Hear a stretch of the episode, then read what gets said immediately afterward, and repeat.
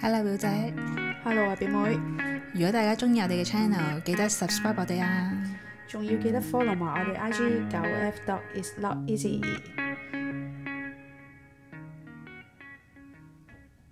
今集想講翻呢，我哋上集咪玩咗嗰個砌故事遊戲嘅，係有幾個聽眾呢 PM 翻我哋啦，佢哋聽完我哋嘅故事之後，你知唔知最有記憶點係乜嘢係咪啊？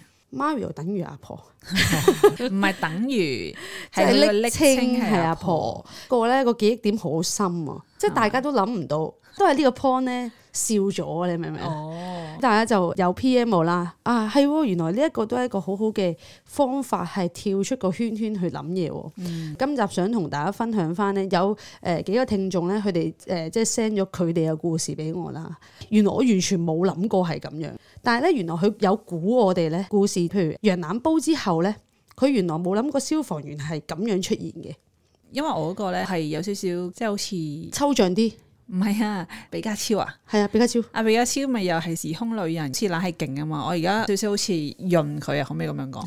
即係嗰 啲哇，佢係智者嚟噶嘛，跟住就梗係 call 消防員出嚟幫手咯。但係其實根本都唔應該 call 消防員，但係因為佢係智者，哦明白？啊個智者係個括弧嘅。哦， 哦，原來仲有再深層啲嘅含義。啊係啊，我係呢個意思嘅。哦，原來表我姐表仲達有唔到啊！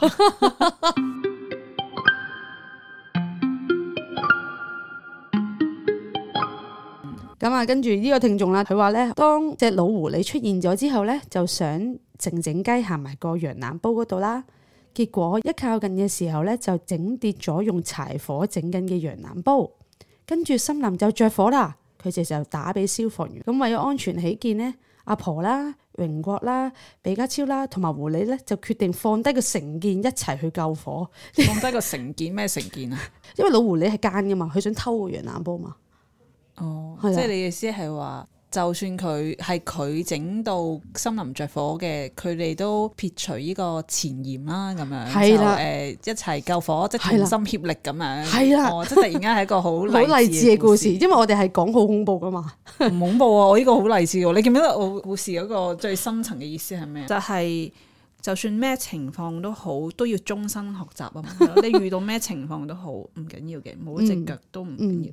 跟住咧呢個故事之後啦，呢、個時候因為悶啊，因為大家放低咗成見啊嘛，就咁一齊救火啦！就一齊避火先。跟住呢個時哦候即咧，即係你嘅意思係話拖埋阿老狐狸一齊走，係啦、哦咁嘅意思去避火係啦。哦，OK 咁咧呢個時候咧，阿老狐狸就提出，不如我哋玩跳高啦，我玩咁跳都枝高。節嘅， 要開另外一個 另外一個 另故外一事啊集，大家就好 high 咁樣講，嗯，你哋輸緊㗎啦！我當年呢，就係人稱天才青蛙，冇人夠我跳，記唔記得仲有青蛙？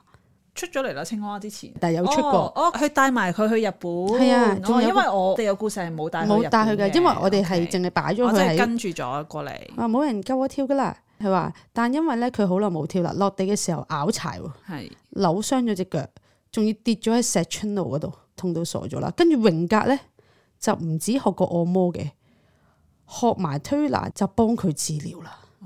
哇！跟住哦嚇佢完咗 啦，有少少平淡喎，我覺得。就總結嘅意意思就係話，嗯，我呢個故事有啲俾個框架局限咗添咁樣。 少少，咁呢個就好係正常。啊 估到係咯，誒消防員就一定係去救火啦係咁咯樣。咁呢個其中即係一個聽眾同我哋分享佢嘅故事啦。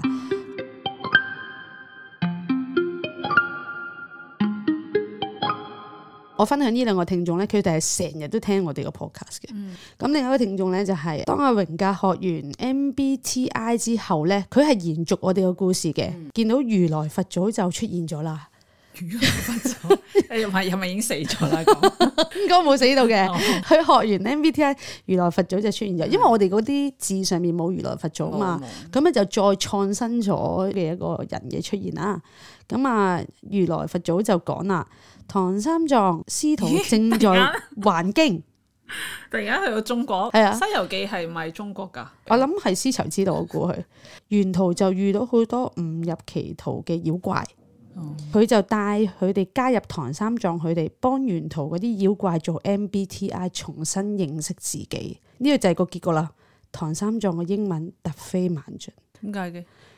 因為佢學咗 MBTI， MBTI 係中文嚟嘅喎，即係可 以係可以喎用中文學。係喎我以為你話從此呢個世界就和平添，因為佢去取西經嘅時候，啊榮格幫嗰啲妖怪了解佢哋自己啊嘛。哦係喎係咁呢喎，個世界咪從此和平咯，因為大家都知道都大知道家，自己原來其實唔係壞人嚟嘅，或者我想打你或者想鬧你，其實係因為自己內心有啲創傷咁係啊樣。咁啊，三藏就變咗 MBTI 嘅導師係啦咁樣。 呢個世界就從此和平都幾好啊嘅，要咁呢個就係另一個故事啦。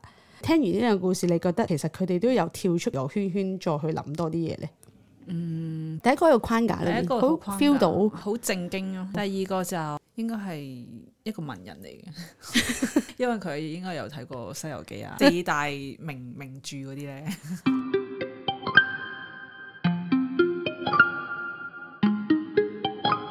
咁咧亦都有聽眾咧，佢同我哋講就話，可唔可以就咁出二十個詞語俾佢哋去玩呢個遊戲 嘅？哦，咁中意玩遊戲係啊，，咁我要搜集咗資料先。大家咁都要搜集。而家你就咁諗都亂飛出嚟諗㗎就得啦，咁犀利，詞語啫喎，亂噏嘅啫喎，亂笠嘅咋？好，咁都你要而家講，你而家下次就睇下聽眾，睇下可唔可以播到一個故事俾我哋啊？好啊，顏色筆誒，slam dunk ，OK，頭髮紙杯，接地 氣，哇咁難！